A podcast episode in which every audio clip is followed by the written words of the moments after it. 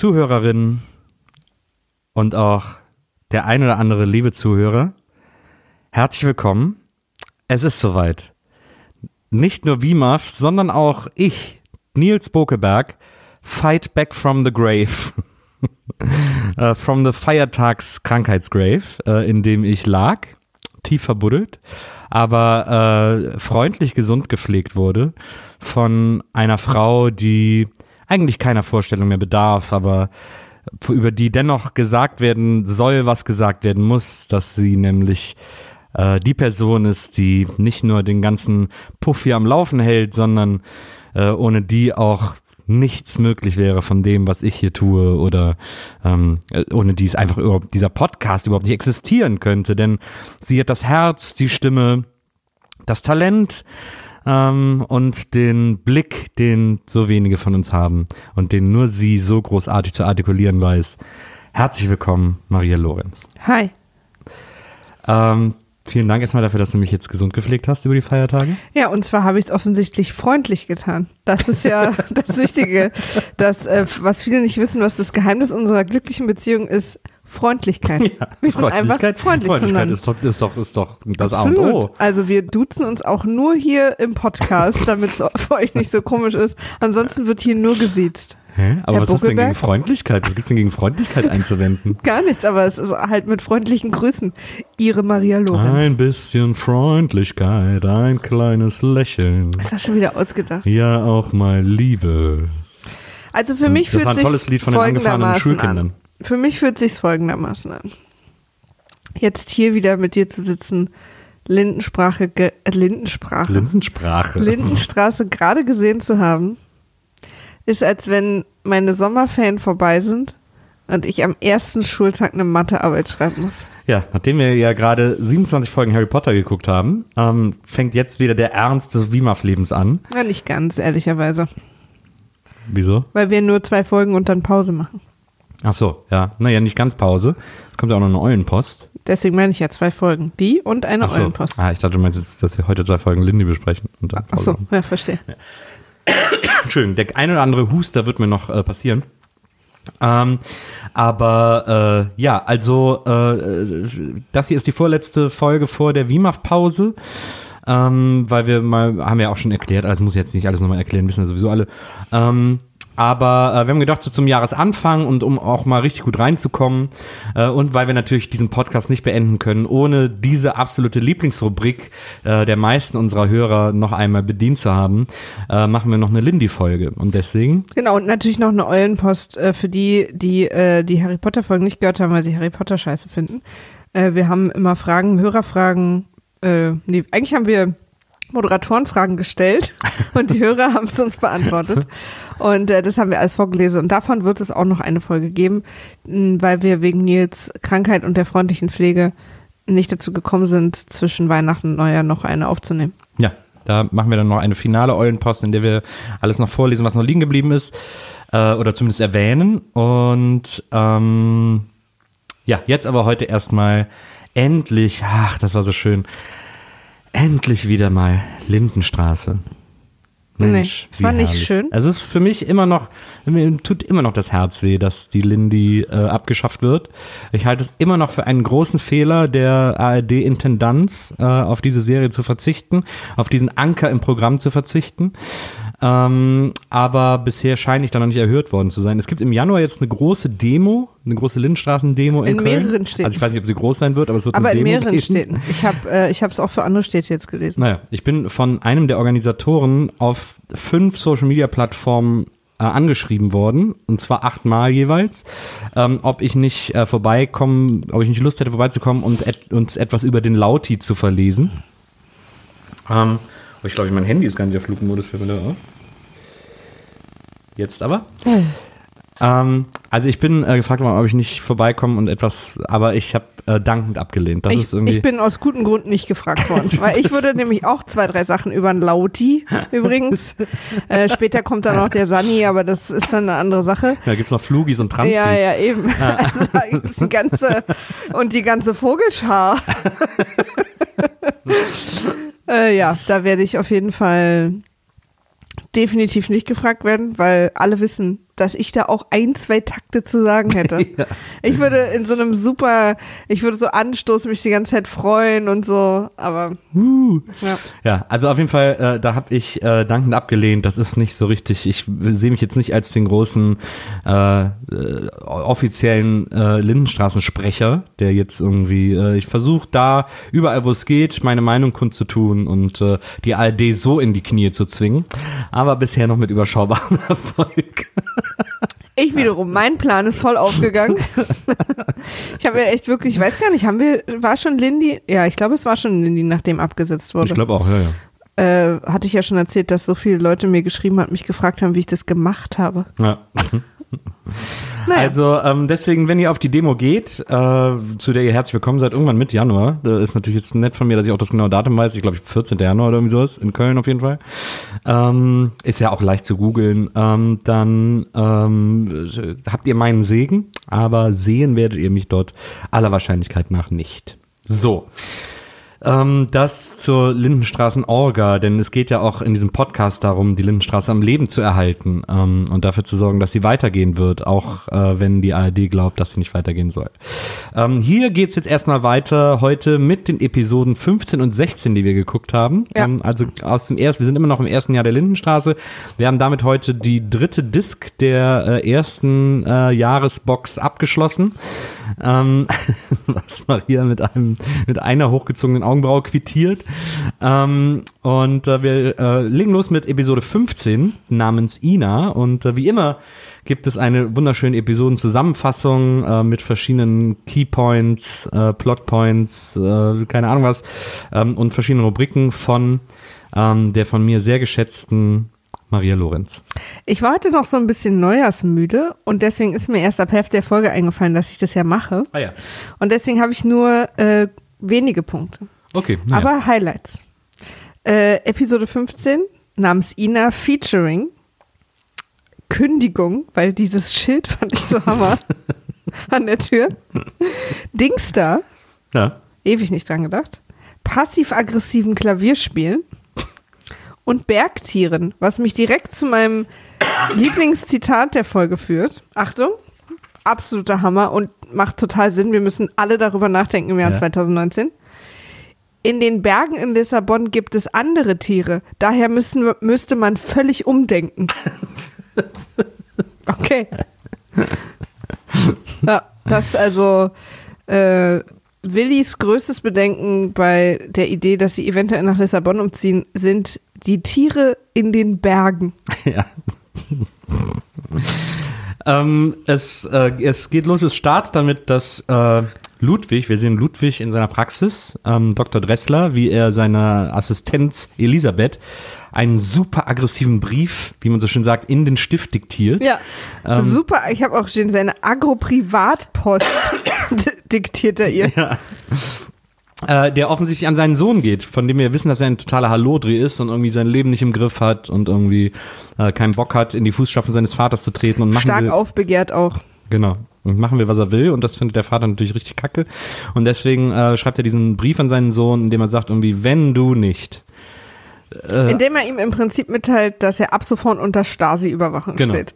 Und wenn da auch nur eine, ein Wimpernschlag in eine nicht genehmigte Richtung geht, wird ihm sofort der Unterhalt versagt. Ja, vor allem auch noch unter so, äh, unter, äh, er soll quasi unter äh, äh, äh, selbst Stasi-Überwachung gehen. Also er muss seinem Vater jede Woche Bericht erstatten, was er gelernt Genau hat. das, und aber der Vater holt sich auch wöchentlich einen Bericht des Lehrpersonals Ja. ein. Aber ich dachte dann so, also ich meine, der Ludwig Ja, ist ja zwischenmenschlich nicht der ganz hellste, ja, aber hat ja so helle Momente, finde ich. ja. Und jetzt zu denken, dass sein Sohn, wenn das passiert, plötzlich der nette folgende Sohn wird, anstatt zu sagen, ja, dann fick dich, Ja. ich suche mir einen eigenen Job, Ja. finde ich nicht besonders in die Ferne gedacht. Ludwig ist wirklich eine wahnsinnig seltsam ambivalente Figur. Mhm. Ähm, einerseits hat er ja wirklich, also diese lichten Momente, von denen du sprichst, hat er wirklich so seine Phasen, in denen man denkt, der hat das Herz am rechten Fleck. Wenn es zum Beispiel um Blond Robert Smith geht. Genau. Da ist er irgendwie sehr caring, aber trotzdem nicht so, nicht so zeigefingerig und so. Das ist, macht er irgendwie gut. Ähm, aber bei seinem Sohn zum Beispiel versagt da bei ihm jegliches Gespür auch und irgendwie. Und auch bei Elisabeth, ja, die ich stimmt. hier in meinen Notizen nur Topfkopf nenne, weil mir der Name nach den Ferien nicht mehr eingefallen ist. Ich habe hier sehr auf Topfkopf stehen, weil es sind zwei sehr Topfkopflastige Folgen. Ja, verstehe. Also das ist auf jeden Fall die. Aber äh, am Ende wirft er den Brief weg. Genau, weil sie ihn überzeugt, dass das Humbug ist, was er da, was er da verlangt. Ähm, und dann ist er so sauer, dass er den Brief dann einfach zerknüttelt und wegschmeißt. Ähm, dann sehen wir Hans, wie er in Grieses Bütchen kommt. Was für ein Bütchen ist das eigentlich? Wieso?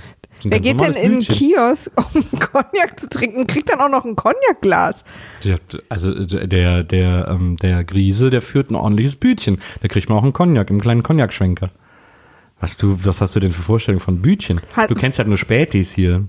Ja. Aber so richtige Bütchen, die, da kriegst du auch einen Cognac. Im Cognac-Glas? Ja klar. Ja, das will ich mal sehen. Wir gehen mal in Köln in Bütchen, bestellen mal einen Cognac. Ja, dann muss ich überlegen, in welches Ja, Bütchen. aha.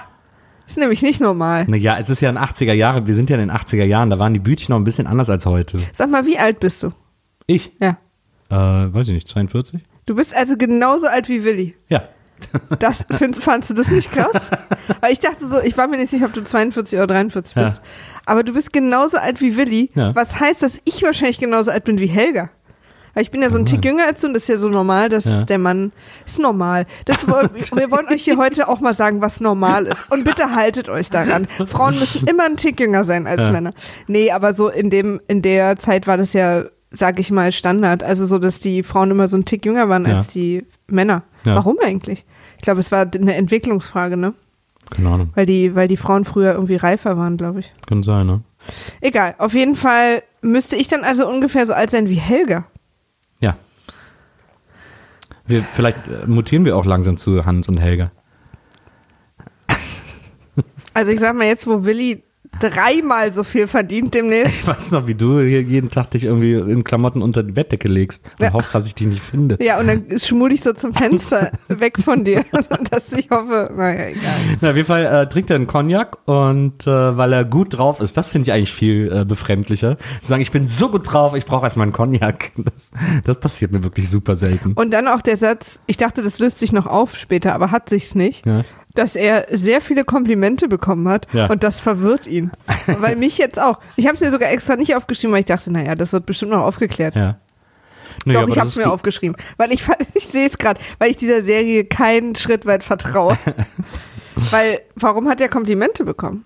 Ich meine, Ja, er er- hat eine Beförderung quasi angeboten gekriegt, Ja, aber, aber das fasst er, glaube ich, als Kompliment auf. Das meint er, glaube ich, damit. Aber er hat viele Komplimente bekommen. Hat er viele Beförderungen bekommen jetzt? Naja, ich weiß nicht, nee, aber ähm, Jedenfalls so, krass, Willi ist so alt wie du. Ja. Und vor allen Dingen diese Formulierung dann, ob er jetzt in diesem Punkt in seinem Leben nochmal was Neues anfängt als quasi Aber das ist ja eine, gemachter Mann. aber das ist ja eine, äh, das ist ja tatsächlich eine sehr einfach zu beobachtende Entwicklung. Also dass in den 80ern jemand mit 40 irgendwie schon alt schien. Ja, da sind die so Ähm, durch auch schon, ne? Das Also Sinne, da hatte man die Das war Familie da durchaus schon. üblich, ja, ja. Und das ist heute sagt so dieses 30 ist das neue 20 oder so, äh, so Sprüche entstehen ja nicht aus nur aus Gag, sondern da ist ja auch immer ein bisschen was dran. Das ist ja heute tatsächlich Aber auch sie so, sind auch dass- sehr, sehr witzig. Ja, sie sind auch sehr witzig, das stimmt.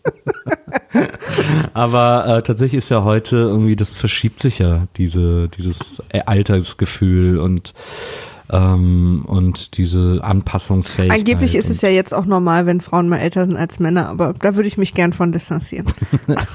Suchst du jetzt einen Jüngeren, oder? Nee, ich würde mich davon ja gern Ja, ja. distanzieren. Nee, jetzt? Maria. Ähm, auf jeden Fall, äh, ja, er trinkt dann Cognac, äh, weil er so drauf ist und, äh, und dann hält er so ein geiles Plädoyer für ein neues Leben. Ja. Das finde ich so gut. Ja, er steht ja. da in dem Bütchen, wir wissen ja noch nicht eigentlich, äh, was es geht. Und er sagt dann so, so, so Sprüche oder er hält wirklich so ein flammendes Plädoyer und sagt, wenn man ein neues Leben angeboten bekommt, sollte man diese Chance nicht beim Schopfe ergreifen und so. Also wirklich so, so, da hat er seinen großen Hamlet-Monolog irgendwie über Chancen. Und dann sieht man ihn ja auch von sehr nahen Ja. und er hat auch gar keine Lippen. Okay. Einfach nur mal so als. Und der trägt Glasbausteine. Ja, das, das sieht wirklich krass aus. Ja. Aber dass er auch gar keine Lippen hat, das ist mir bis jetzt noch gar nicht so aufgefallen.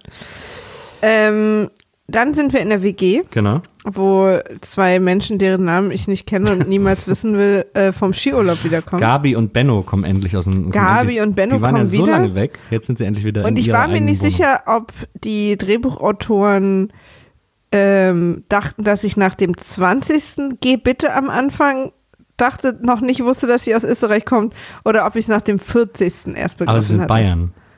Geh bitte, das sagt man doch in, in, in Gebiete Wien. ist äh, wienerisch, aber Ja. Gebiete, das ist auch bayerisch. Nee, das aber so, sie ist doch, sie hat doch einen total österreichischen Dialekt.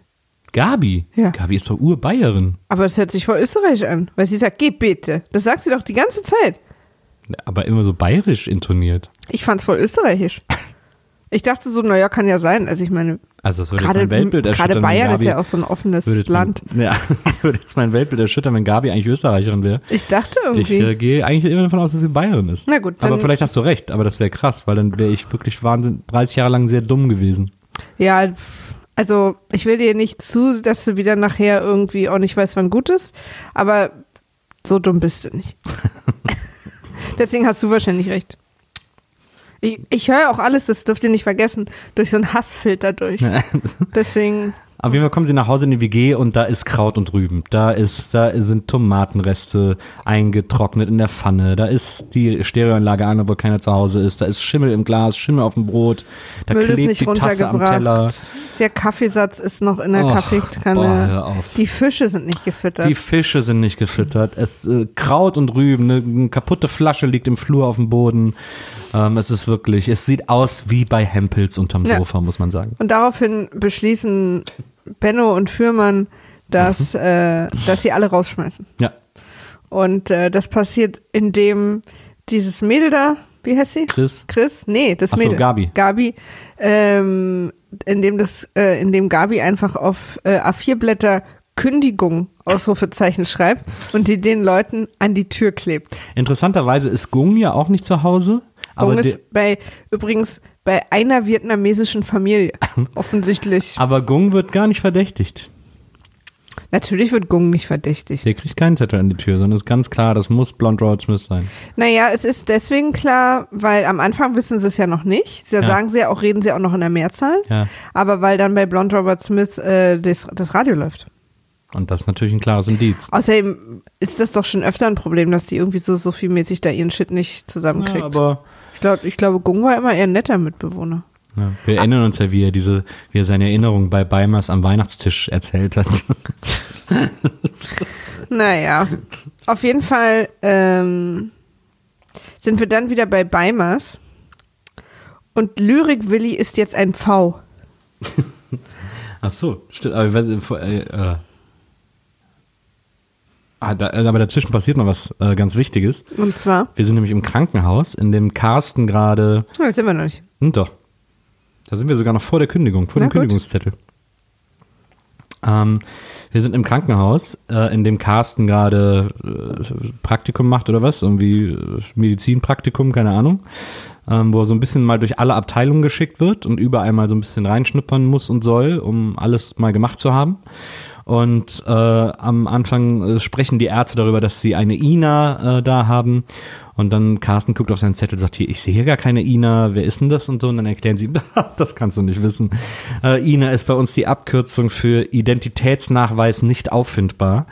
Ähm, und so nennen wir diese Patienten alle. Und während dieses ganzen Dialogs, während diese erfahrenen Ärzte so eher suffisant das dem armen Carsten, der sowieso immer betroffen aus der Wäsche guckt, erzählen, steht er einfach die ganze Zeit in der Ecke des Raumes. Ja, Schemkarsten, wie ich Ja. ihn ab jetzt auch nenne. Aber Schemkarsten guckt bei egal, was man ihm sagt, immer als wäre er gerade bei irgendwas extrem Illegalen erwischt Ja, worden. das hat er definitiv von seiner Mutter. Oh, das ist so krass. Auch später, als äh, Blond Robert Smith ihm das Du anbietet, Ja. guckt er sie an, als hätte er gerade irgendwie ein Kriegstrauma nochmal stimmt. durchlebt. Das hat er definitiv von seinem, Elisabeth ist ja seine Mutter, ähm, und das hat er definitiv, also Topfkopf, wie du sie nennst, das Ja, hat er definitiv Topfkopf. von ihr äh, abbekommen. Ich habe hier nur zu stehen, dass ich über dem Ärztezimmer einfach so einfach mal en passant einen Beutel Oscars auskippen wollte. Sie sagen ja dann auch über Carsten, äh, das ist wieder so einer mit Traumnoten und zwei linken Händen. Ja. Das fand ich auch einen schönen Spruch. Aber dieser, gerade dieser Oberarzt, der auch so, finde ich, einen Knopf zu viel auf hat, um irgendwie seriös zu wirken, dem ich nicht meine Kinder anvertrauen würde. So haben Ärzte früher ausgesehen. Ein bisschen sexuell. Ja. Hm, ja, das war immer sehr wichtig. Gott in Weiß. Ähm, so, und dann sind wir wieder bei den Beimers. Ähm, äh, und da fand ich es interessant, das hast du ja auch erwähnt äh, im Featuring, dass äh, Benny und Marion auf der Couch sitzen. Wir sind da, wir müssen erstmal, deswegen meine ich, was du nämlich ausgelassen hast, ist äh, Lyrik-Willi. Achso, ja, Lyrik-Willi. Und das war nämlich noch vor dem Arzt, vor dem Krankenhaus. Nee, das war nicht vom Krankenhaus. Doch. Was wir nur vorgezogen haben, ist, dass Benno alle rausschmeißt.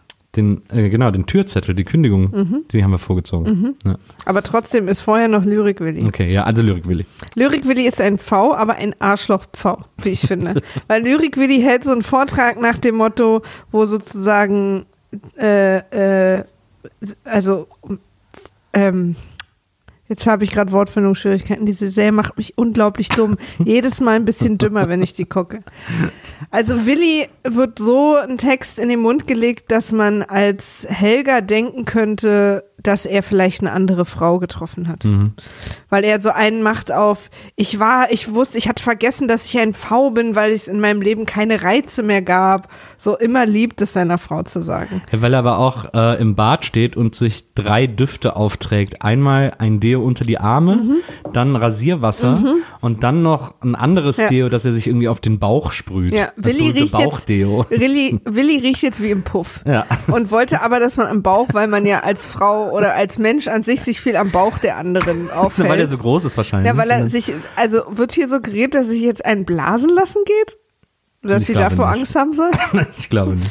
Jedenfalls ist Willi stolziert irgendwie vor seinem Spiegel und her und findet sich äh, das Beste seit der Erfindung von geschnitten Brot und äh, sagt seiner Frau im Prinzip, eine, eine, ein, irgendeine externe Kraft hat mir gezeigt, dass ich was wert bin und dass ich leuchte und gibt mir Grund zur Freude und dass ich mich wieder wie ein hübscher Mann fühle. Ja. Und ähm, anstatt seiner Frau ganz kurz zu erklären, was er damit meint, Ja. Tanzt er aus der Wohnung raus. Ah, ohne Tschüss zu sagen. Deswegen habe ich hier stehen, er ist zwar ein V, aber ein Arschloch-V. Verstehe. Ja. Aber sind Fäue nicht immer Arschlöcher? Das stimmt. Ein bisschen wie Schwäne. Das stimmt. Ja. Völlig überbewertete Vögel. Ähm, außer an der Schießbude da so eine Pfauenfeder, das ist natürlich ein guter Preis. Das fand ich als Kind immer so toll. Hm. Ich Mein weiß Vater, nicht, wovon du sprichst. mein Vater hat mir in der Schießbude auf der Kirmes immer Pfauenfedern geschossen. Okay. Ähm, Genau. Und äh, jetzt sitzen wir nämlich im Wohnzimmer mit den Kindern, äh, mit Marion und dem anderen Kind. Ja. Dem nicht so Benny. jung, nicht so jungen Jungen. Benny. Genau. Und das fand ich auch schon immer gut, dass Helga eine Mutter ist, die vor ihren Kindern einfach sich super normal verhält, wenn sie Probleme hat mit ihrem Mann oder überhaupt Probleme. Ja. Äh, und dann so einen kleinen Marion-Pult, wie ich finde. Aber das Schöne ist, dass sie sitzen da im Wohnzimmer, Helga guckt sauer in die Ecke, aber Benny und Marion lachen sich wirklich über alle Maßen kaputt über Dings da, Ja. wo ein Kind gerade Und falls das, noch nicht, erklären. falls das noch nicht unrealistisch genug ist, Marion strickt währenddessen. Aber ich dann die ganze Zeit überlege, so, ich glaube in den 80ern war das kurz bei Jugendlichen auch eine Sache, weil die Idee war, guck mal, du kannst dir alle Klamotten der Welt, die du haben willst, selber machen. Hm. Das war, also weil ich meine, dass meine Schwester auch gestrickt hat. Also meine Mutter hat sowieso gestrickt, Ja, aber aber, deine Schwester ist ja auch Schneiderin. ja, aber ich glaube, die hat auch schon gestrickt, als sie noch keine Schneiderin war. Also so mit 16 oder so fand ich das auch cool, so ein bisschen abzuhängen und zu stricken. Ja, aber ich finde, bei deiner Schwester ist dann so eine logische Kausalkette draus geworden. aber dein Vater hat doch auch gestrickt. Ja, aber mein Vater war kein 16-jähriges Kind. Nee. Ich habe sehr coole Pullis vom Papa bekommen. Ich würde ja wahnsinnig gerne stricken können. Das ist wirklich eine, eine, der wenig, eine der drei Fähigkeiten, die ich wirklich neide. Aber das ist wirklich nicht schwer. Ja, aber ich habe es zweimal versucht und immer nie gerafft einfach. Ich habe es einfach nicht gerafft. Das ist echt. Äh, ich habe es nicht gerafft, Maria. Ich bin bereit weiterzuziehen jetzt. okay. genau, und, ähm, und dann geht die Mutter verlässt irgendwann entnervt den Raum, geduldfrei, schlechte Laune. Und Marion sagt zu ihrem Bruder, Eltern sind auch nur Menschen. Ja, schöner Satz. Und Helga, Emo Helga, äh, geht Ja. mit Klamotten ins Bett. Super wütend, Ja. wirft sich die, die, die, das, das komplette Bett über, also die Decke über, über ihren Körper und versteckt sich darunter. ja. Ich hoffe, dass sie quasi weiß, dass, dass Willi in zehn Minuten nach Hause kommt, weil ansonsten lag sie da jetzt vier Stunden. Boah, das war echt richtig warm, weil sie komplett angezogen ist. Das war auch, es sind auch diese ganz dicken Downbetten, die man so Ja. von Oma kennt. Genau, so ein dickes Plümo. Ähm, Ich dachte, Plümo sind die oben drauf. ne, Plümo ist, die, ist eine Daunendecke. Ich check immer nicht, was Plümo ist. Ähm, so, dann äh, Gabi. Ähm, Wer ist Gabi? Ist Gabi? Gabi ist die Frau von Benno aus der WG. Die geht dann auf Recherchereise.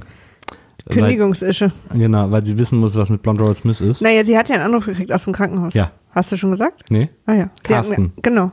Also deswegen weiß sie jetzt, dass sie im Krankenhaus ist. Also die Recherche ist recht kurz, Ja. weil sie kriegt diesen Anruf, Ja. ins Gehirn recherchiert und fährt dann ins Krankenhaus. Ja, aber sie geht auf Recherchereise, weil sie wissen, was passiert ist. Und weil Carsten ihr das nicht sagen darf. Und äh, sie zieht, hat, hat beschlossen, weil es kalt ist draußen, aber man will auch nicht overdressed sein, hat sie gedacht. Ganz kurz mal. Wie benutzt du das Wort Recherche? Wenn du eine Frage an mich hast, sagst du dann auch, Sie will muss kurz was rausfinden, was, mit Blonde Robert Smith passiert ist. und fragst mich sie will dann was? rausfinden, was mit Blonde Robert Smith passiert ist. Das ist ihre Recherche. Und, ähm, und sie hat beschlossen, es ist kalt draußen. Wir sehen auch immer, dass Schnee liegt, obwohl Frühlingsanfang ist. Ähm, aber äh, sie will auch nicht full committed irgendwie jetzt im super dicken Mantel gehen oder so. Und deswegen macht sie natürlich das einzig Schlaue, was man in so einer Situation machen kann. Man tritt nur im Innenfutter bekleidet auf die Straße und geht heraus. Ihr müsst euch mal diesen Mantel ansehen, wenn ihr irgendwie die Möglichkeit habt, diese Folge zu sehen. Der sieht original so aus wie die, wie Sachen, die du jetzt bei Muji oder Uniqlo kriegen würdest. So eine, so eine, so ein, so eine Stepp, also es sieht aus wie eine große Steppdecke, wo Ja. innen Fell ist und außen Decke. Ja. Sieht halt aus wie so äh, Mantelfutter. Und, ähm, und dann kommt sie ins Krankenhaus, äh, findet Blonde Robert Smith und dann sagt der Arzt, äh, und Blonde Robert Smith pennt aber noch kom komatös. Und dann sagt der Arzt, ach, Sie kennen sie ja, ja, ja, dann gehen Sie mal zum Chefarzt. Und dann geht Gabi zum Chefarzt und kriegt überraschenderweise, äh, weil er anscheinend gerade noch Kapazitäten frei hatte, einen ordentlichen Einlauf. Aber so krass. Ja.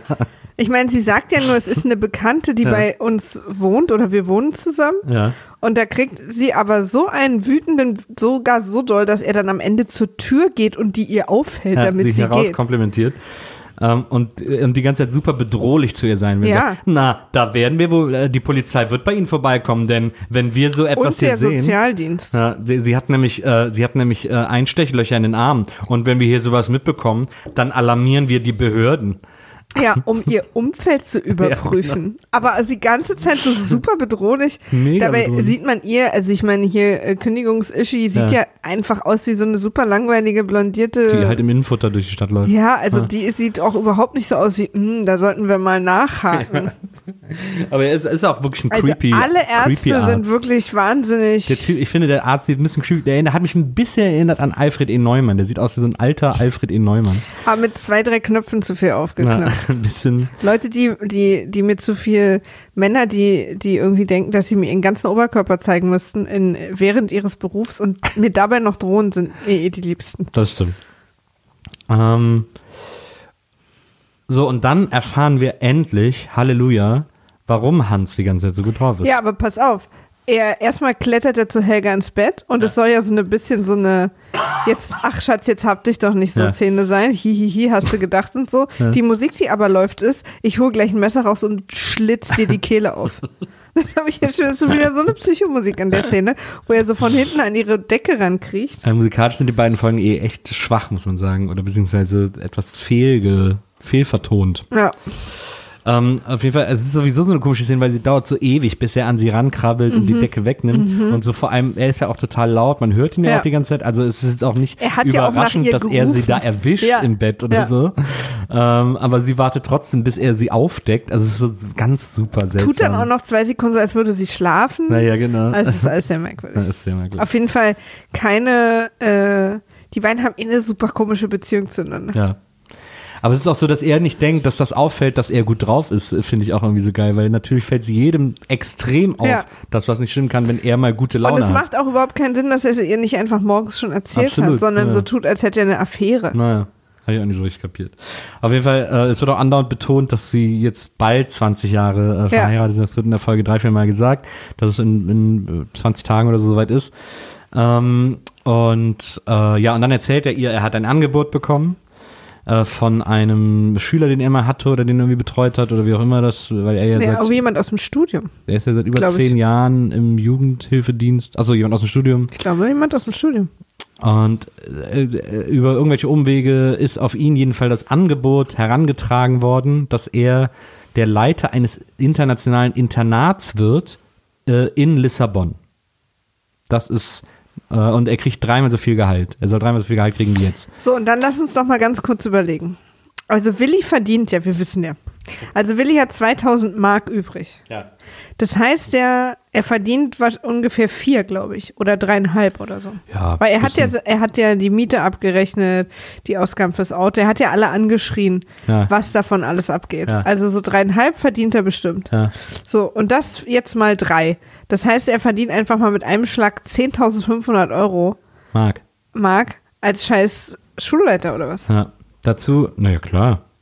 Wenn das so ein renommiertes Internat ist, äh, das ist ja wahrscheinlich so ein internationales Internat, wo dann so vor allem so Diplomatenkinder hinkommen und so. Das kostet ja dann auch. Die Leute müssen ja dann dafür bezahlen. Aber ob er dann weniger schreien würde? Ich meine, wir wissen ja alle entschuldigt, aber wir wissen ja, dass sie da nicht hingehen werden.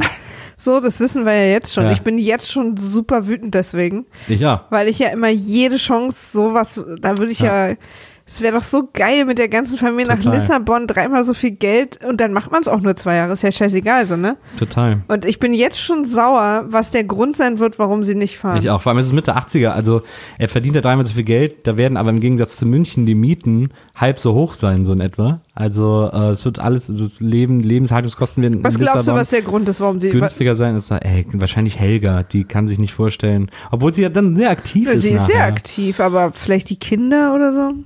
Keine Ja, am Ahnung. Ende platzt es wahrscheinlich einfach, weil sie dann doch jemand anders nehmen oder er. Es ist ja so, es wird jetzt angedeutet in der, in der zweiten Folge, die wir gleich noch besprechen, weil er dann nicht zu diesem Meeting geht und so. Ich glaube, damit hat es dann wahrscheinlich was zu tun und so.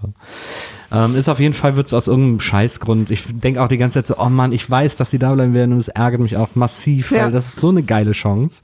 Äh, und Lissabon ist cool und äh, toller Ich war noch nie in. Lissabon. Also, ist ein wunderschöner Ort äh, und das einzige, das einzige Problem ist Portugiesisch. Das ist wirklich, finde ich, eine der weniger schönen Sprachen der Welt, weil es so ein bisschen klingt, als würden zahnlose Spanisch sprechen. Ähm, denke mal schon ein bisschen so. Äh, also wie Ralf Möller im Grunde genommen. ähm, das finde ich so ein bisschen schade. Äh, äh, nicht schade, Quatsch. Das finde ich so ein bisschen. Doch, äh, doch, das findest du ist so die schade. Und da könnten sie sich etwas mehr Mühe geben in deinen Augen. Das ist die Downside. Aber ähm, das ist auch die einzige, weil sonst ist das da gerade in den 80ern, ey, wunderschöner äh, Ort, freier Ort, Meer. Also besser kann man es überhaupt nicht treffen, als das, das ist wirklich ein Lottogewinn. Ähm, und das ist gemein, dass ihnen das anscheinend nicht vergönnt ist. Aber gut, das ist auf jeden Fall der Grund, warum Hans so gut drauf ist, weil er dieses äh, wahnsinnig gute Angebot bekommen hat. Ähm, und sagt, klar, wir machen das. Und ist ja auch noch so ein bisschen so eine Zeit, in der der Vater einfach noch entscheidet, ob solche Dinge getan werden oder nicht.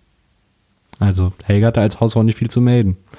Ich frage mich, was, ähm, was, wa- wie unser Leben aussehen würde, wenn du alles entscheiden würdest. Oh Gott. ich nicht. Das wäre bestimmt lustig, aber auch recht unstrukturiert. Das, äh, vielleicht, wenn ich alles entscheiden müsste, hätte es vielleicht mehr Struktur. Bist du froh, dass ich da einen Großteil Ich übernehme? bin froh, dass wir uns das teilen. Stimmt, das machen wir eigentlich, ne? Ich kann ja auch immer nichts ohne dich entscheiden. Ich bin ja so ein Entscheidungs... Ich bin ja so ein Ossi, was das angeht. Ich kann, wenn ich viele Optionen habe, flippe ich aus. Ossis können nichts entscheiden, oder? Das ist Ja. das so eine Ossi-Sache. Ja, weil wir doch immer nur zwei Sachen zur Auswahl hatten. Aber da muss man Auch sich im auch entscheiden. Supermarkt. Ja, aber zwei Sachen versus zehn Sachen. Verstehst du? Mir fehlt es einfach in der Prägung, dass ich, dass ich viel Auswahl habe, macht mich immer verrückt. Ja, Ich immer Angst habe, dass ich die falsche Wahl treffe. Da brauche ich dich immer zu. verstehe. Und so sind wir auch wieder auf eine Beziehungsweisheit gestoßen. Interessant finde ich an der Folge für äh, Lindstraßen-Fans, dass Gabi noch Skabowski heißt. Ähm, weil wir, ich kenne sie wirklich nur noch als Gabi Zenker, aber dann ist ja, dann muss das ja der Andi gewesen sein, der Wer so ist heißt. Gabi? Oh Gott, das fragst du mich jetzt das dritte Mal. Wirklich? Ach, dann ist es die Kündigungsfrau. Hm. Ja. ähm, äh, dass Gabi eigentlich Skabowski heißt und erst Andi den Namen Zenker ins Spiel gebracht hat, der ja noch gar nicht in der Lindy ist, weil ja Gabi noch mit Benno zusammen ist. Also interessanterweise äh, heißt Gabi zu dem Zeitpunkt. Gabi ist noch- also eine, die, die lange dabei bleibt. Ja. Hm. Ist bis heute dabei. Wirklich? Mhm. Dann kommt, äh, dann muss ich sagen, auch hier, es gibt ja, es gibt ja verschiedene Oscars. Äh, du hast ja schon sehr viele Darsteller-Oscars äh, vergeben, gerade Ja. eben im, äh, im Ärztezimmer. Ich möchte jetzt allerdings den Oscar, den Globe, auch den deutschen Filmpreis, die Lola, auch den deutschen Fernsehpreis ähm, für die beste Tonidee geben, nämlich für die Szene äh, im Hause, im Hause äh, Nolte ähm, in dem äh, Bertha Nolte äh, im Haus, äh, in der Wohnung, in der sie mit ihrer Mutter Lydia lebt, ähm, am Klavier sitzt und Klavier übt. Übrigens das verstimmteste Klavier des Universums, also wirklich jedes jedes Saloon-Klavier äh, stimmt mehr als dieses, als das Ding, das da rumsteht. Und äh, am, am äh, Salonklavier irgendwie äh, Klavierspielen übt, während ihre Mutter reinkommt und ihr erzählt, dass äh, ihr Onkel äh, Vater geworden sei und äh, Bertha nun Patin davon werden soll. Ähm, und es entspinnt ein Dialog über Sinn und Unsinn des Patinnenseins und äh, dass sie irgendwie, dass die Mutter im Geschäft angerufen hat, wo Bertha ja eigentlich gar nicht mehr arbeitet, die Mutter das aber nicht weiß und so hin und her, so ein großer Dialog. Aber man hat sich entschlossen, während des ganzen Dialoges soll Bertha weiter Klavier spielen und das Mikrofon ist so auf, ungefähr auf die klavierspielende Bertha ausgerichtet. Das bedeutet, immer wieder, wenn äh, Mutter Lydia sich mal umdreht äh, ans Buffet, weil sie da irgendwas aufräumt und irgendwas erzählt, hört man nur noch sehr, sehr wenig von dem, was sie sagt. Und der Rest ist, dass sie beide gegen dieses Klavier anschreien. Ja. Dieser Dialog ist. ah. Aber wir haben ein paar Sachen übersprungen. Wir haben ein paar Sachen übersprungen. Ja. Äh, Chri- nee, Benno und Gabi. Ich Ja. hab's hingekriegt. Benno und Gabi machen sich zu Hause Sorgen darüber, was passiert, wenn die Polizei Ah, ja. kommt. Und Benno sagt den Satz, wenn die Chris was mit Rauschgift zu tun hatte. Und ich denke so, wenn? Natürlich hatte sie was. Also ich meine, das wissen müssen die doch auch wissen. Ja, Weil ja so, stell dir vor, wenn die was mit Rauschgift tun hat, dann sind wir auch dran. ja. Ja, natürlich. Die ist doch zu und druff, seit die hier bei euch ist. Also die zerstochenen Arme und Ja. dieses leicht schwitzige Gesicht die ganze Zeit, inklusive diese- der extrem Ausgeglichenheit, die sie auch in der die hat. hat. Also das, äh, das finde ich so lustig, dass das für die offensichtlich noch eine, eine Fragestellung Ja. ist. Äh, und dann haben wir alle ganz kurz, äh, äh, sind wir kurz alle blind geworden, als wir Frau Kling im Spitzennegligé kurz gesehen haben. Ach stimmt, als sie kurz an die, äh, an die Haustür geht. Habe ich schon längst wieder verdrängt. Zu Recht. Ja. Ja, und da sind wir, und jetzt sind wir als nächstes, während die Mutter und Tochter sich anschreien. Weil Gabi nämlich auch wieder das Haus verlässt. Äh, es hat auch ein Polizist bei ihnen geklingelt, äh, weswegen Benno und Gabi Angst haben. Äh, und Gabi Genau, und sie sind nicht rangegangen. Genau, und Gabi rennt nochmal raus, weil sie sagt, ich gehe jetzt nochmal ins Krankenhaus, ich muss jetzt von der Chris, also Blonde Robert Smith, wissen, was da los ist, was da los war, ob hier Drogen im Spiel sind und so weiter und so fort. Sie muss mir das jetzt einfach sagen. Ja, Ähm, und rast aus dem Haus und da trifft sie die bestrapste Else Kling im Flur. ja. wow, übrigens. Ja, Und nicht das Gute. ja das stimmt. ähm, so, dann haben wir diese, diese Mutter-Tochter-Szene bei den Noltes. Und dann sind wir im Krankenhaus. Ähm, ich hoffe, ich habe jetzt nichts übersprungen, aber dann sind wir im Krankenhaus, äh, in dem Gabi Chris zur Rede stellt. Und Gabi sagt zu Chris, äh, sag mal, war da noch mehr? Und Chris sagt, ich habe mein Kind verloren. Und ich so, ja, aber sag mal jetzt ganz ehrlich, Chris, Drogen? sagt sie dann so zu ihr. Ja, und dann zählt sie auch Haschisch, Ja. Kokain Ja, genau. und dann, nee, nee, früher bloß ein bisschen Age. Ja, sie sagt dann, früher war ich auf Age, aber, äh, aber ist ein paar Monate her. Ja, Also, wie die das also Wort früher benutzen. Früher, ja. ja. Und genauso benutzt es aber später der Arzt auch nochmal. Genau, ja, genau. Ja, das ist, das ist ja schon gar kein Thema mehr. Ja. Wo ich finde, aber ich finde schon. Habt ihr sie mal gesehen? Das, äh, das fand ich eine sehr, sehr interessante äh, Definition von, äh, von damals oder von früher. Ja. Und äh, Wie auch alle so tun, es ist wirklich, es war ein anderes Leben, Ja. als sie noch Drogen genommen hat. Das hat wirklich mit der Person, die hier vor uns sitzt, gar nichts mehr zu tun. Die hat ja ihren Scheiß im Griff. das stimmt. Und wa- und was ist dann der Cliffhanger? Dann ist die Folge eigentlich vorbei, oder? Nee, äh, dann sitzen wir noch äh, bei Beimers am Tisch und dann kommt eben, und sie reden alle so, ah ja, zusammen, die ganze genau. Familie redet darüber, ob sie nach Lissabon gehen. Genau. Und der Cliffhanger ist dann, dass äh, Marion sagt, sie kommt nicht mit. Ja. Und das ist natürlich, also niemals. es ist, ich sag mal, es ist so eine Mischung aus Riesenüberraschung und Cliffhanger für mich gewesen. Also ich habe da wirklich zwei Sachen für den Preis von einer bekommen. Das fand ich total gut, dass, dass die Serie das so kombinieren kann. Es war wirklich kaum zu glauben, dass Marion äh, sagt, sie kommt auf keinen Fall mit. Ja.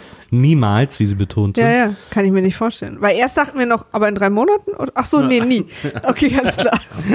Kommt sie nach oder was? ja, also warum, was heißt sie mit mit? Okay, also vielleicht nimmt sie einen anderen Zug oder? Ach so, niemals. Und gerade bei Marion sehr überraschend, die ja. eigentlich immer sehr family engaged ist. Total. Wenn die erstmal ihren Schal fertig gestrickt hat, was denkst du, was da losgeht? Naja, das also, das also zu Folge 15. Dann haben wir die Folge Ina geschafft. Ina. Und dann kommen wir zu Folge 16 namens Lissabon. Ja, das ist jetzt mal wieder so wahrscheinlich gegen Ende der Staffel. Leute, egal, komm, gib irgendeinen Namen. Irgendwer redet über Lissabon, nenn die Folge halt so. Wir sind aber lange noch nicht am Ende der Staffel, mein Schatz. Ach, ist doch egal. ähm, Lissabon, featuring äh, eine meiner absoluten neuen Lieblingsbeleidigungen, ein wehleidiger Simpel. Simpel ist eine wahnsinnig gute Beleidigung. Ja. Ähm, abschalten, featuring Bauchweinen und einer Schutzbehauptung. Ja. Übrigens, meiner Meinung nach, die äh, problematischste Folge. Falls ich die Dinge richtig verstanden habe. Okay. Dann bin ich sehr gespannt, was du Falls das wirklich das ist, was ich verstanden habe, bin ich richtig sauer auf die Lindenstraße. Okay, bin ich mal gespannt, was da gleich, äh, was da gleich ähm, offenbart. Äh, Die Folge fängt an im Bütchen vom Griese. Äh, Bertha kommt vorbei, die beiden haben ja so ein Techtelmächte irgendwie so ein bisschen. Ähm, und dann äh, sieht sie ihre Mutter kommen und versteckt sich unterm Tresen. Sie sagt ja vorher irgendwie so, ne, ich hab heute frei.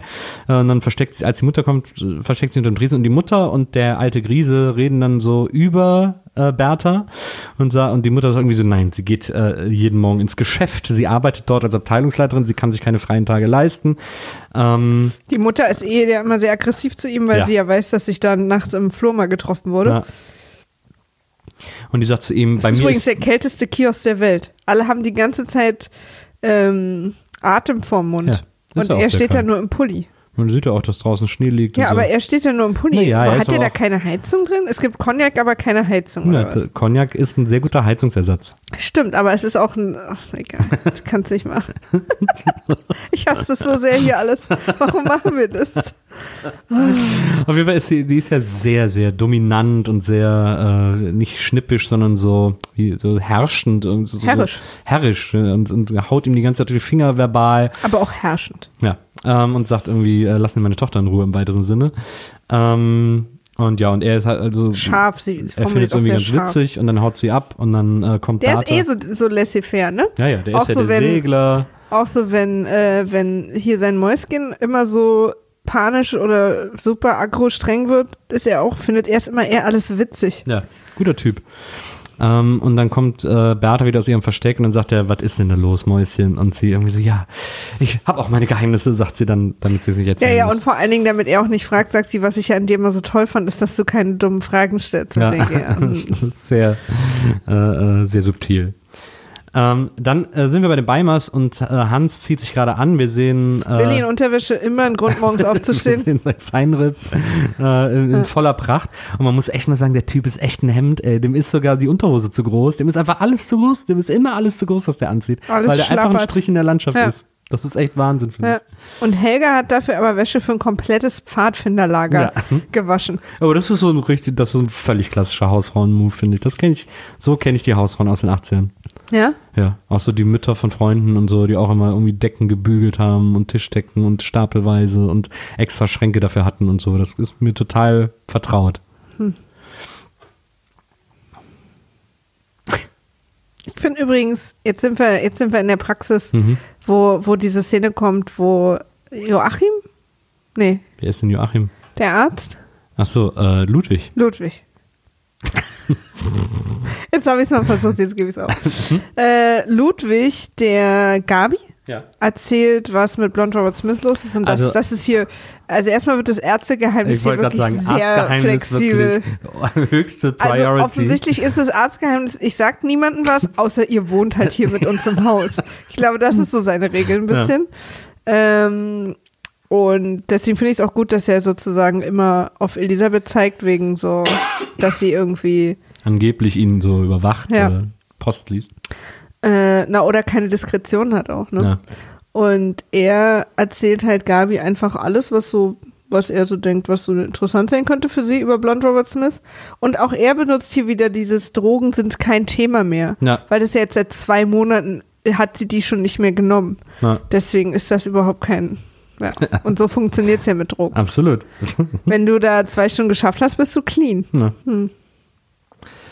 Und dann äh, kommt, glaube ich, noch, dann, äh, dann kommt das ja, glaube ich, schon, ne, dass er äh, zu Elisabeth, mit Elisabeth noch spricht über seinen Sohn. Oder spricht er mit Gabi über seinen Sohn? Mit wem spricht er denn über seinen Sohn? Bei, dann kommt ja auf jeden Fall die Stelle, wo er seinen Sohn einen wehleidigen Simpel nennt. Ich weiß nicht. Nee, mit Elisabeth, weil er ihr sagt, dass er, weil sie dann sagt, ja, du schwärmst ja von, von der Gabi und er so, nein, er findet nur, äh, dass er, dass es eine Menge guter junger Menschen gibt, Ja, die genau. ihm zuletzt begegnet sind und er sich ärgert, dass sein Sohn aber dafür so ein wehleidiger Simpel ist. Simpel ist echt eine super Beleidigung. Und dann dachte man ja zwischendurch, die beiden sind auch wieder ein bisschen netter zueinander. Sind sie ja auch so ein bisschen. Ja, aber dann Ja. bricht es ja wieder ein. Nachher Escalation. Ähm, dann äh, sind wir im Krankenhaus, in dem Carsten äh, pflegejobmäßig sich gerade ein bisschen um Chris kümmert. Ähm, und irgendwie sagt sie, ja, sie werden ja verlegt in die Gynäkologie und so.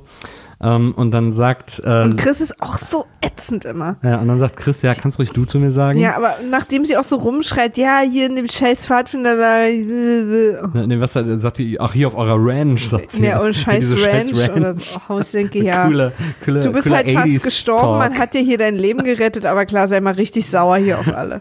ja, die scheiß Ranch. Das ist, Die ist so ätzend, Chris hat immer ich. coole Sprüche Ich drauf. mochte die ja kurz und Ja. jetzt ist die aber wieder so richtig ätzend auch mit diesem, ich glaube, so stellen die sich halt in ihrem Drehbuchzimmern so Punks vor, also Ja. so dieses, dieses Anti-Establishment, dass man einfach immer ätzend ist.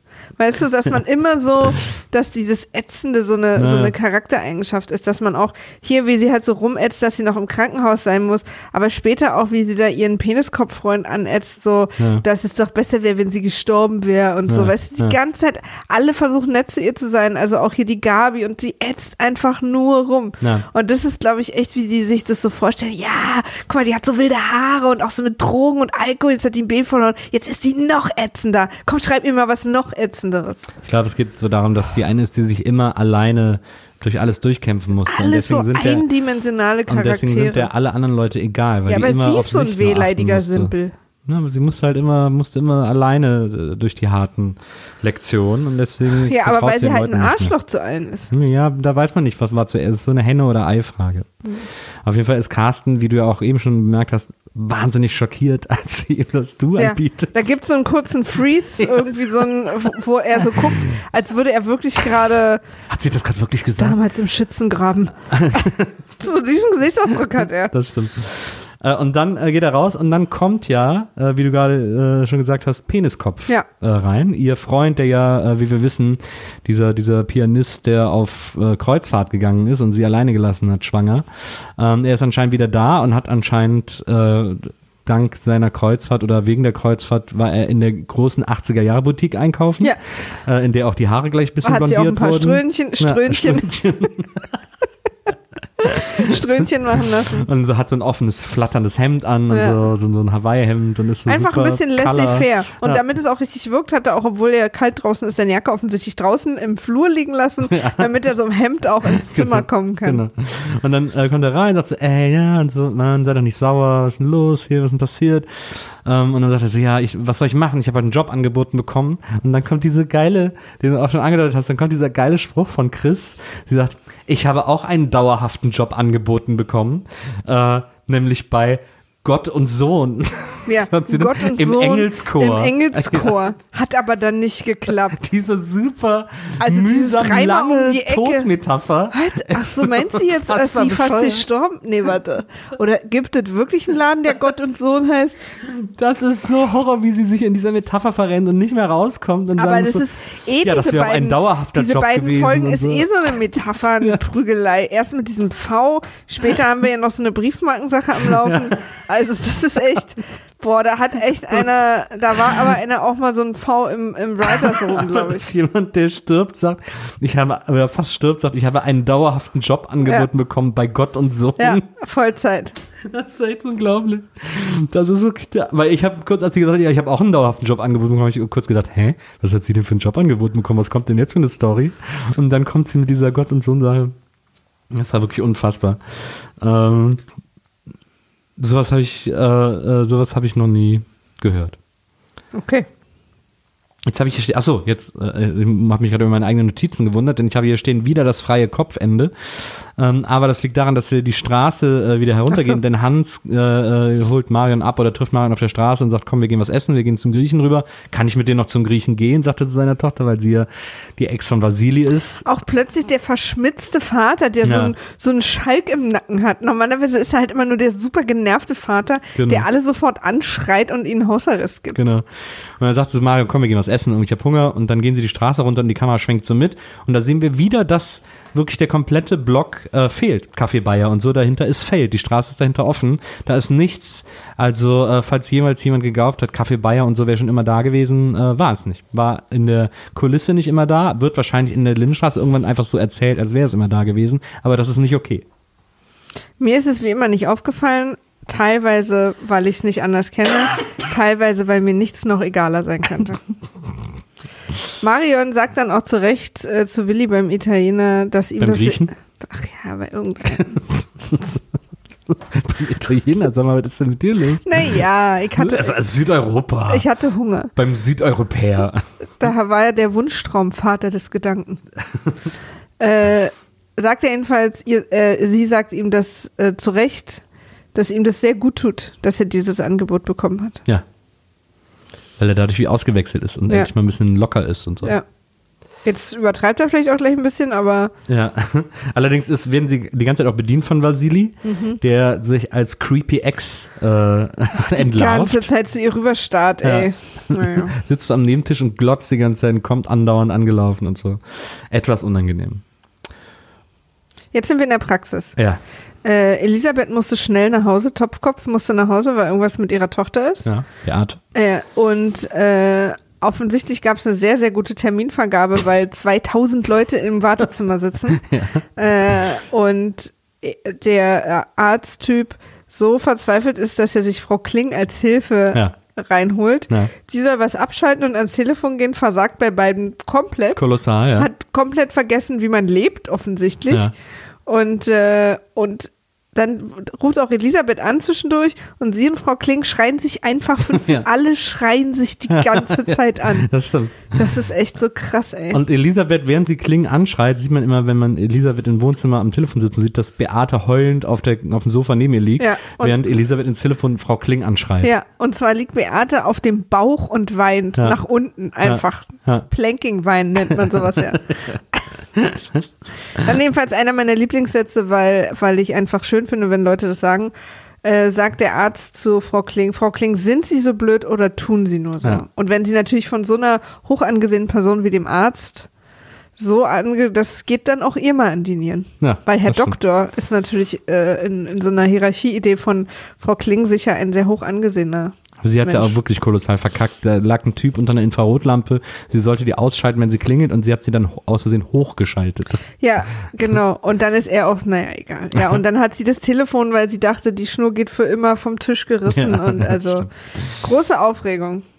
Ähm, Und dann sind wir bei ähm, Elisabeth zu Hause mit der weinenden Beate. Erstmal ganz generell, einfach mal so, habe ich hier als erste Notiz stehen, ist die Überschrift für diese ganze Szene, die nun folgt. Mother of the Year Award geht ganz klar an Elisabeth. absolut. Die Sag- nämlich erstmal, äh, während Beate heulend auf dem Sofa liegt, ein bisschen auf ihrem Sessel sitzen bleibt und sich das mal anguckt. Und auch mal die Arme so hängen lässt. Ja. Einfach mal so richtig ausspannen. Weißt du, dieser Moment ist für sie gekommen. Einfach mal den lieben Gott guten Mann Genau. sein lassen. Ja.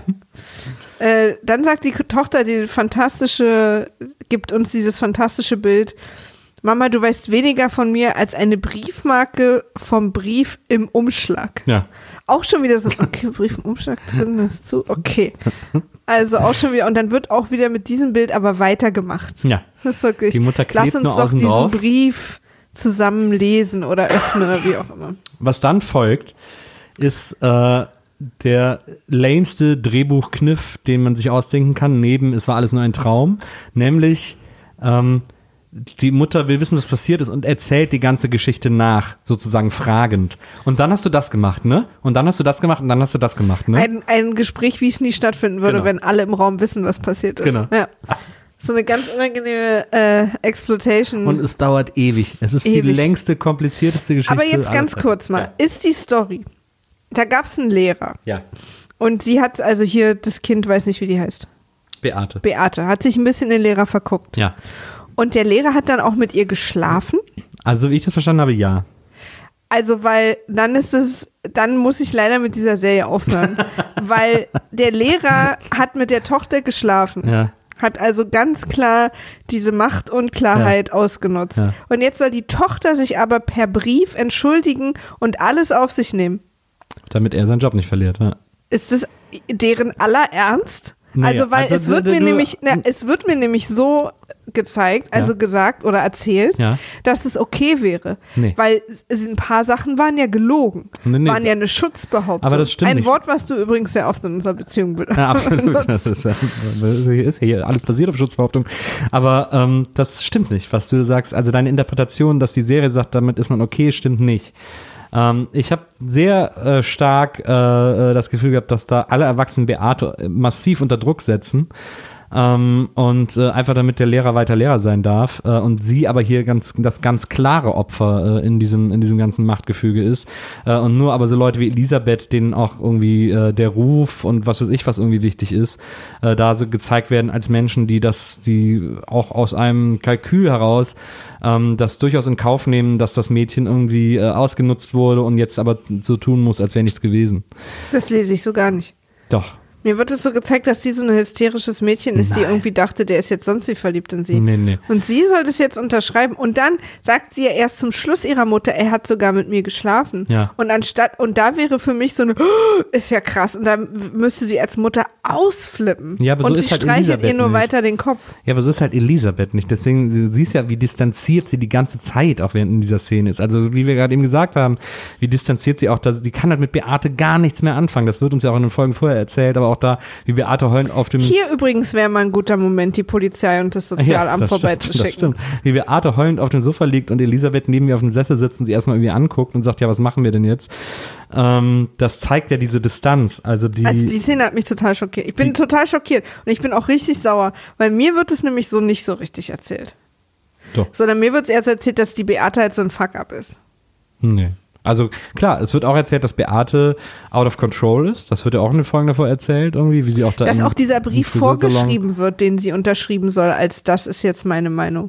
Das ist schon, ich fand das alles so schrecklich. Ja, ja, aber das ist ja eine ganz, ganz klare Erpressung. Da wird ja gesagt, wenn du noch irgendwas hier an der Schule erreichen willst, dann unterschreibst du den. Schrecklich.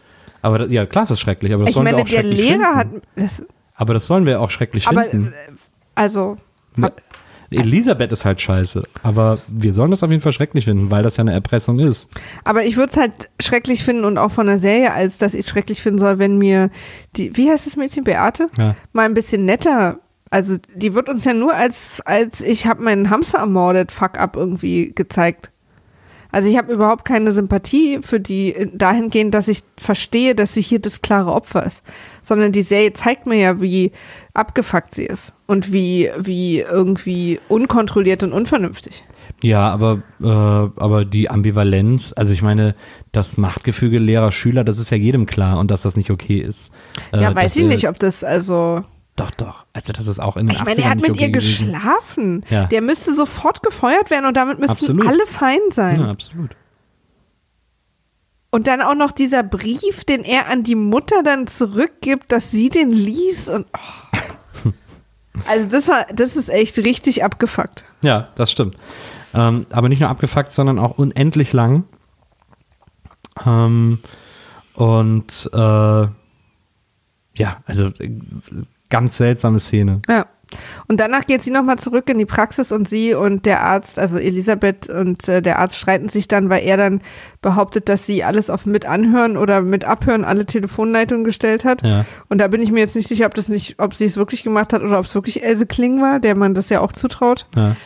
Habe ich nicht richtig verstanden, ob mir klar sein soll, ob sie es war oder nicht. Ja, weil auch seine ich Privatpost auch war offen kapiert. und da weiß ich jetzt auch nicht, ob das vorhin Else Kling war Hm. oder sie. Ja, habe ich auch nicht kapiert. Irgendwie unklar. Auf jeden Fall wird dann endlich mal sich gegenseitig gekündigt und gefeuert. Er ist auch, als sie reinkommt, liegt er auf seiner eigenen Behandlungsliege und schläft, als wäre er tot. Er liegt da wirklich Ja. wie so eine Leiche. Weil er diesen Tag ohne sie, das war ja, also, sie war nicht da und das geht ja eigentlich nicht. Und dann ne? steht er auf und geht zu seinem Schreibtisch rüber, während sie beide streiten und isst super aggressiv ein Knäckebrot mit, mit, Leberwurst. Leberwurst. ja.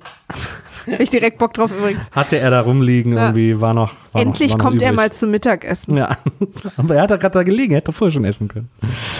Ähm, Aber es ist halt sein Passive-Aggressive Knäckebrot, das muss er sich für besondere Momente und, und, aufheben. Eli und Elisabeth, genau. Und Elisabeth sagt dann, äh, okay, naja gut, dann äh, gehe ich halt jetzt und gehe zur Tür raus. Und äh, dann macht sie die Tür wieder auf, guckt nochmal rein und sagt, untergehen wirst du mit deinem Saftladen hier und brüllt Ja. nochmal sowas in die, in die Praxis und dann geht sie. ich sie kündige. Noch mal zu, genau. Na, endlich. genau. Also nochmal so ein, so ein Agro-Out-Call hinterher. Ich weiß nicht, für wen ich da bin übrigens. Ich hasse beide. Ich bin für Ludwig. Wirklich? Ja, also ich finde nicht, dass er das cool handelt mit ihr, aber äh, er ist auch so ein bisschen gnadenlos, das nervt mich irgendwie. Ich finde es immer doof, wenn Leute nicht verzeihen. Er ist halt bei der Stadtsicherheit.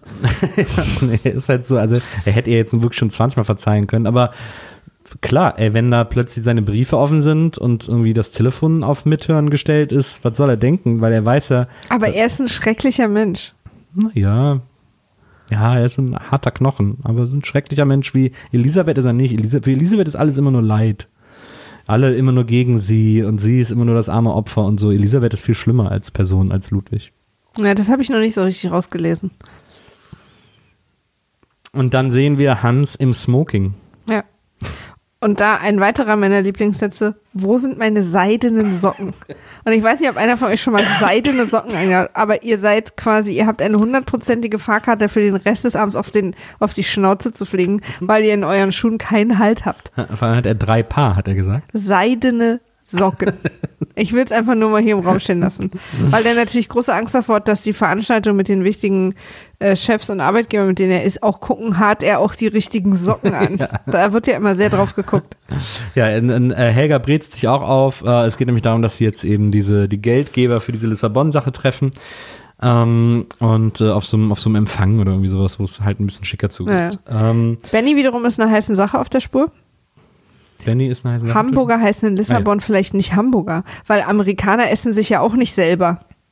Zum äh, Kaffee, sagt er. Ja. Ähm, das stimmt. Er, äh, und äh, er spricht da mit Klausi drüber am Essenstisch, wenn sie Spinat mit Kartoffeln essen müssen, obwohl sie lieber Hamburger gehabt hätten. Aber die gab es schon zum Mittag nee, jetzt. Ja. Kannst du nicht nur von Hamburger ernähren. Doch, ich könnte, ich auch.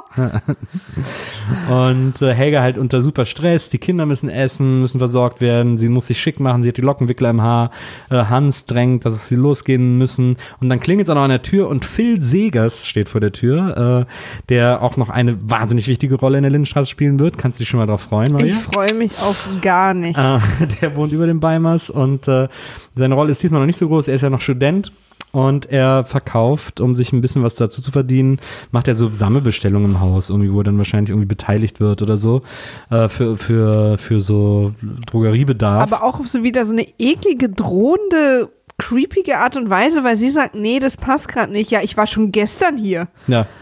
Und das muss jetzt Und passieren. das ist interessant, dass Helga ist da so schwach, dass ich sage, na gut, sie waren ja schon dreimal hier. Helga ist so eine richtige, das hasse ich so, dieses Bild, und das trifft aber auf so viele zu, weil das so eine scheiß Erziehung ist, dass so Frauen in so einem bestimmten Alter, auch so eine Generation über uns, Mhm. denen ganz viele Frauen gibt's da, die, die nicht Nein sagen können. Die so viele Dinge in ihrem Leben machen, die sie nicht wollen, weil sie nicht Nein sagen können. Ja. Das ist, das macht mich so wütend, das macht mich so wütend bei so Leuten in meiner Familie, wo das so ist, wo ich merke, da quält sich gerade jemand durch eine Verabredung oder durch eine Einladung oder muss jetzt Sonntag zu irgendwem zum Kaffee trinken, weil er sich nicht traut, Nein zu sagen. Sowas, oh, da werde ich immer so wütend. Ja. ja, so ist Helga auch. Äh, das ist Classic, Classic Helga. Auf keinen Fall von irgendwem nicht gemocht werden. Ja. Ganz wichtig ist diese Harmonie, dieses, dieses immer Ja sagen, immer, immer die Hilfe sein, immer die sein, auf die man sich verlassen kann. Und deswegen kauft sie von Phil Segers an der Haustür zehnmal Toilettenpapier. Damit Es der wird ja nicht schlecht. Der wird ja nicht schlecht. Aber das wird mir der- auch irgendwie so komisch aufgehört. Ich denke, dass irgendwann gibt es hier nochmal einen ganz bösen Callback. Wahrscheinlich flippt Wahrscheinlich Willi sie, dann aus. Ja, wahrscheinlich hat sie außerdem 10 Euro Paletten Klopapier gekauft oder so und die stehen dann morgen steht der Ja, Lastwagen irgendwie vor der Tür oder so. Ja. Äh, irgendwie sowas wird da auf jeden Fall äh, wird da noch passieren. Und dann äh, gehen sie los, endlich, äh, sind alle fertig, alle sind bereit, ähm, gehen irgendwie zum Auto runter, das ja immer noch so lustig besprüht ist. Und äh, Hans sieht eine, ein junges Mädchen auf der anderen Straßenseite vor dem geschlossenen Supermarkt stehen und sagt zu Helga, bleib im Auto, ich muss mal kurz darüber. Und geht dann zu dem Mädchen hin. Du guckst mich gerade so an, als hätte ich irgendwas Falsches erzählt. Weil ich die Szene nicht mitbekommen habe. Achso. Ich habe nur dann wieder ab dann, dass, dass sie unbedingt ohne ihn fahren muss. Und ich habe mich die ganze Zeit gefragt, was da passiert ist. Er spricht dann mit diesem Mädchen, wir hören nicht so richtig, was er mit ihr spricht. Und Helga wird irgendwann zu bunt, weil sie sitzt da die ganze Zeit im Auto und wartet und wartet, wartet. Und Hans labert die ganze Zeit mit der. Und irgendwann sagt Helga so, Hans, was ist denn nun? Wir müssen los. Und dann sagt er, wie du sagst, irgendwie, ja, pass auf, Helga, du fährst vor, äh, fährst am besten bis zur Hauptstraße, nimmst dir dann da ein Taxi, mit dem du vor der Tür vorfährst und erzählst irgendwie, ich hätte mir den Fuß umgeknickt und wäre ins Krankenhaus, ich komme aber auf jeden Fall noch nach. Und Helga sagt, bist du bescheuert? Ich fahre doch nicht alleine hin. Was ist denn mit dir los? Und er so, ey, ich bitte dich einmal um was, mach das bitte einfach. Äh, ich muss mich hier gerade um was kümmern. Bitte stell keine Ich muss mit den Mädchen reden. Genau, stell keine doofen Fragen, mach das, ich muss das hier noch erledigen dann komme ich. Ähm, wo wir natürlich so ein bisschen äh, anscheinend ist das eine, weil wir ja wissen, dass Hans irgendwie seit zehn Jahren in der Jugendnothilfe arbeitet und das so ein jung, jugendliches Mädchen ist, wird's da, er gibt ja dann auch seinen Mantel und so, also da scheint es so äh, in die Richtung irgendwie irgendwelche Probleme zu geben, Also das habe ich nämlich nicht gesehen. um die er sich da, um die er sich da kümmern muss. Und dann kommt noch eine schockierende Szene. Und dann aber, warte, aber dann aber auch, wie er mit Helga so spricht, ne? Ja. Gehorch mir jetzt ohne Widerrede. Wo ich auch geschrieben habe, Helga muss wirklich mal besser gehorchen. Ja. Also, dass sie immer will, dass man ihr Sachen erklärt. Dass sie jetzt alleine zu den Arbeitskollegen von ihrem Mann muss und denen irgendwas vom Pferd erzählen, nur damit seine Ehre gewahrt ist, so. Das ist wirklich, dass sie da nochmal genau wissen will, worum es geht, ist eine Frechheit. Ja, ist eine Frechheit, aber es geht nicht darum, dass Hans Ehre gewahrt wird, sondern es Ja, sind ja die, diese- ah, die genau. Lissabonner äh, Finanziers. Äh, deswegen ist das ein wahnsinnig wichtiges Treffen und es muss ja wirklich was Massives passieren, dass Hans das sozusagen verspätet erst begeht. Äh, äh, Aber weißt du, Hans könnte ja zum Beispiel auch mal sagen, äh, irgendwie so, so mit, mit Helga so reden, so, das ist jetzt total doof für dich, dass ich dir das nicht erklären kann, aber wir Das haben, stimmt, ich habe nicht so viel Zeit und Ja, deswegen könnte es vertrau mir wahrscheinlich auch einfach mal. in einem Satz erklären, ja, was los ich, ist. ich erzähl's dir aber später auf jeden Fall. Ja. Ich weiß, dass das gerade doof für dich ist und er wird dann so aggro und du musst So irgendwie, hör doch mal auf mich und, und jetzt widersprech nicht immer und so. Das ist Das so. stimmt. Ja, das stimmt. Das handelt er nicht gut. Nee. Aber äh, es muss halt, also uns ist klar, es muss super massiv sein, weil der gerade den wichtigsten Termin seines Lebens Du, dafür. also wenn es so super massiv ist wie die Cliffhanger immer, dann können wir uns alle richtig warm anziehen. Aber wir haben tatsächlich in der Folge einen halbmassiven Cliffhanger, denn wir sehen, wie Carsten nach Hause kommt, ähm, wahrscheinlich auf seiner Schicht im Krankenhaus, äh, wo er den ganzen Tag wieder in der Ecke gestanden hat äh, und, und Fragen gestellt hat. in der Schemecke. Und dann jemand zu ihm Und, gesagt und, hat, du sein, kannst du zu mir und sagen. an sein schlimmes Kriegstrauma gedacht hat. sich drei Stunden an die Wand gestarrt, Ja. weil er noch zweimal das Du angeboten bekommen hat. Und ähm, er kommt nach Hause, gut gelaunt ähm, und sagt, hallo Mama da, oder Mutter oder Er so. wurde Und für sechs Wochen in die Kinderabteilung versetzt. Für ihn offensichtlich ein Grund zur Freude. Kann ich Absolut. überhaupt nicht nachvollziehen, aber gut. Ähm, und dann kommt er ins Wohnzimmer und da liegt Elisabeth auf dem Boden. Wir sehen nicht so ganz liegende Tabletten oder sonst was. Irgendwas, es sah aus wie ein Milchkarton. Ja, als hätte sie so eine. Laktoseüberdosis gegeben oder so. Es ist unklar, aber es ist klar, äh, da Sie ist was ist passiert. bewusstlos Sie ist bewusstlos, sie liegt da. Äh, wir wissen nicht, ob sie es sich absichtlich äh, zugefügt hat, herbeigeführt hat oder nicht. Und das Erste, was Carsten macht, weil er auch von dem Beef nichts ahnt, der tagsüber passiert ist, er ruft bei Dressler an und sagt, bitte kommen Sie, Elisabeth liegt hier ohnmächtig am Boden. Und der Arzt, wie Ärzte so sind, die ja, Absolut. der ja auf den hippokratischen Eid geschworen hat und wir Ja. wissen, das Arztgeheimnis ist ihm wahnsinnig ja, wichtig. also er ist Da einfach Arzt achtet er durch und drauf, durch. Ja. Der sagt natürlich, tut mir leid, aber für Elisabeth mache ich gar nichts. Richten Sie Ihrer Mutter aus.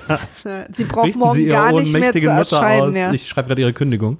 Also wirklich so ein, ein, ein Mensch mit Herz, äh, der dann nochmal irgendwie seine beste Seite zeigt und, äh, und dann auflegt. Und Carsten äh, guckt auf seine äh, halbtote Mutter und denkt, ach du Kacke. Und dann hören wir die Cliffhanger-Musik. Ja. Was ja immer, ich nenne sie auch die Befreiungsmusik. Ich, für dich der, äh, der Befreiungsgong. ja. Fünf Äh. Wochen Freiheit, Für- Leben genießen, Gesicht in die Sonne halten, einfach mal sein, bevor das, das, das dicke Ende mich wieder erwischt. Na. Ähm, jetzt ist ja auch ein bisschen Pause. Jetzt hast du sogar länger als fünf Wochen, bis du wieder Stimmt. gucken darfst. Stimmt. Halleluja. Aber vielleicht fangen wir dann nach der Pause mit Lindenstraße wahrscheinlich am schlausten wieder an. Ganz schlau. mm, eine von diesen schlauen Ideen, die du wieder hattest. Ähm, jetzt, wo wir die zwei Folgen gesehen haben, ich muss sagen, es waren wirklich zwei schwächere Folgen. Ähm, ich fand's, äh, ich fand's nicht so richtig clever alles irgendwie. Ich fand vor allem jetzt diese Beate-Sache wahnsinnig doof erzählt. Übrigens, lustigerweise, ich habe äh, vor kurzer Zeit äh, in der Taz, ich habe ja die Taz abonniert, äh, und da habe ich einen Artikel gelesen, äh, als das Ende der Lindenstraße verkündet wurde, weil nämlich äh, das Mädchen, das Beate gespielt hat damals, mittlerweile Autorin oder Redakteurin bei der Taz ist, lustigerweise. Ach, wirklich? Und die hatten äh, länger Artikel darüber geschrieben, wie es war, äh, Teil der Lindenstraße zu sein und dort mitzuspielen und so. Und das war eben die, die die Beate gespielt hat. Und die hat gesagt, sie fand es immer ein bisschen weird und es war ein bisschen uncool natürlich auch in der Lindy zu spielen. Dann leg dich mal auf den Bauch und weine. Nee, nee, Aber- richtig so mit dem Gesicht nach unten. Aber es hat ihr das komplette Studium finanziert. Und sie hat immer gesagt, sie macht es, bis sie mit dem Studium durch ist und dann hört sie auf. Und dann hat sie auch in der Lindenstraße aufgehört, obwohl sie bekniet wurde, zu bleiben und so. Aber sie gesagt, nee Leute, ich habe gesagt, ich höre auf und dann und jetzt höre ich auch auf. Und hat das sehr konsequent gemacht. Und heute ist das für sie, sie so ein Rückblick auf so eine ganz andere Zeit. Wie bei dir und Viva. Wie bei mir und Viva.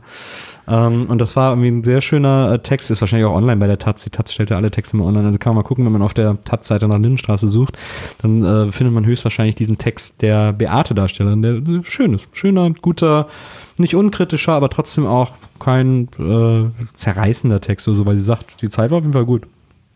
Nicht für mich. Und Beate war eine tolle Figur, die macht noch tolle Sachen. Da kannst du dich noch drauf freuen.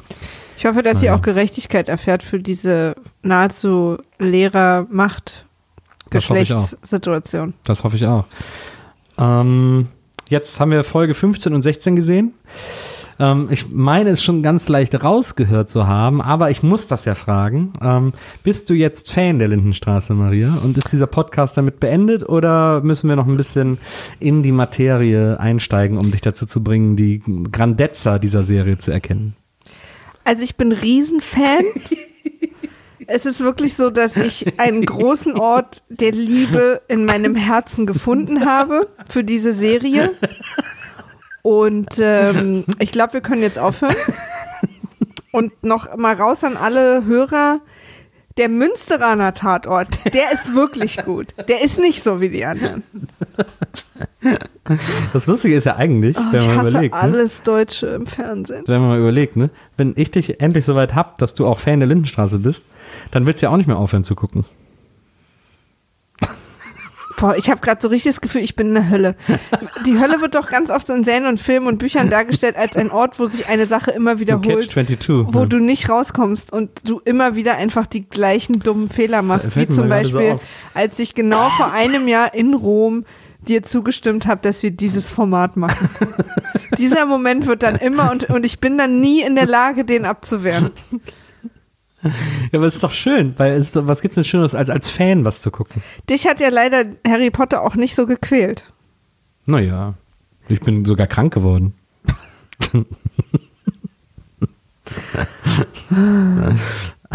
Naja, wir hören uns hier in den nächsten Tagen oder nächste Woche mal gucken äh, bei der letzten Eulenpost. Genau. Dann werden wir ein kleines Päuschen machen. Äh, ich weiß noch nicht genau, wie lange wir gucken. Wir halten euch auf dem Laufenden. Schaut äh, vorbei auf unseren sozialen Medien. Also Ja. eigentlich nur einen. Wir haben eigentlich nur Twitter. Das stimmt. Ähm, kommt da alle vorbei? Auf Twitter findet ihr uns unter @wimaf war weg, Weil Wimaf schon weg war. genau. Und äh, ihr könnt uns auch E-Mails schicken, natürlich auch jetzt in der Pause könnt ihr uns E-Mails schicken unter Wimaf at poolartists.de. Genau. Und wir werden natürlich weiterhin fleißig sein. Wir nehmen ja auch Folgen auf in der Pause, ähm, damit irgendwie, äh, haben wenn wir wiederkommen, irgendwie Schon auch ein schon. paar wahnsinnige Kracher geplant. Wir werden, stimmt. wir werden hier Uh. mit einem ganz schönen, wir werden mit ein paar Folgen zurückkommen. Da könnt ihr euch mal richtig hart die Haare mitwaschen. Da sind einige Sachen geplant, hoffentlich hauen die auch alle hin. Ähm, aber äh, dass, wenn das alles hinhaut, so wie wir uns das vorstellen, dann könnt ihr euch wirklich auf was gefasst machen. Ähm, dann gibt's, dann würde ich sagen, don't call it a comeback, ähm, because we've been here for years. Absolut. Ähm, das erste Jahr WIMAF, äh, das erste Jahr Lindenstraße, äh, war für mich ein nicht enden wollender Quell großer Freude. Also für mich war das erste Jahr WIMAF auch ein Quell großer Freude mit so Unterbrechung. Freude, Unterbrechung, die in, in dafür super darkes Leid umgeschlagen haben. Die dann aber wieder, und da sind natürlich zwei Komponenten sehr wichtig bei der Freude. Ja. Der erste sind die Gäste. Wir hatten echt geile Gäste. Das stimmt. Ich habe neue Freunde dieses Jahr gefunden. Ja, stimmt. Sie- Siehe Sophie. Dank Wiemer. Und das zweite sind natürlich äh, ihr, dass ihr uns immer noch hört und immer noch mögt und toll findet und so. Bisschen enttäuschend, dass ihr noch nicht alle eure Familienmitglieder reingeholt habt, uns zu hören und Freunde. Wir sehen das, wir beobachten das ganz genau. Ja. Ich habe auch alle Leitungen auf Mithören eingestellt. Und äh, aber wir machen einfach Wir weiter in öffnen der ja auch eure Hoffnung. Privatpost. Ja, absolut. Und wir würden auch jederzeit jedem eure Arztgeschichte, eure Krankengeschichte erzählen. Aber äh, ja, also es, das ist wirklich ein Podcast, der unendlich viel Spaß macht, auch zu machen. Ja. Ähm, weil gerade auch eure Reaktionen so toll sind und so. Das ist äh, für mich eine große Freude. Ich mag's. I love it. Schlagt uns auch jederzeit weiter Gästeideen vor. Wir haben ja einige von euren Wünschen auch schon umgesetzt. Also Na, einige nicht, weil wir die Leute einfach nicht leiden können. ja, Aber oder nicht wissen, wie wir die erreichen. das stimmt. Ähm, aber viele Sachen haben wir schon umgesetzt. Unbedingt. Also her mit euren Gästeideen. Und äh, ja, wir hören uns nochmal zur Eulenpost und äh, wir hören uns auf definitiv äh, auch demnächst wieder mit meine Freundin Hasti Lindenstraße, denn wir Oh, sind ja, ja. noch nicht ganz durch. Wir sind noch nicht ganz durch, aber das Ende ist ja schon in Sicht. Viel Spaß auf der Demo, falls ihr da hingeht.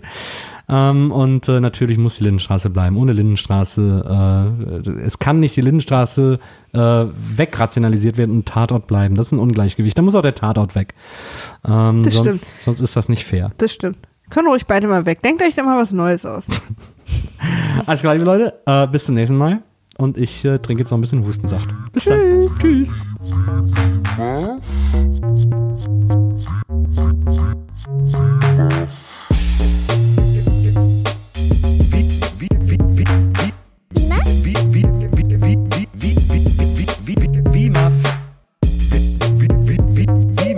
Wiedersehen, Wiedersehen, Wiedersehen macht Freude.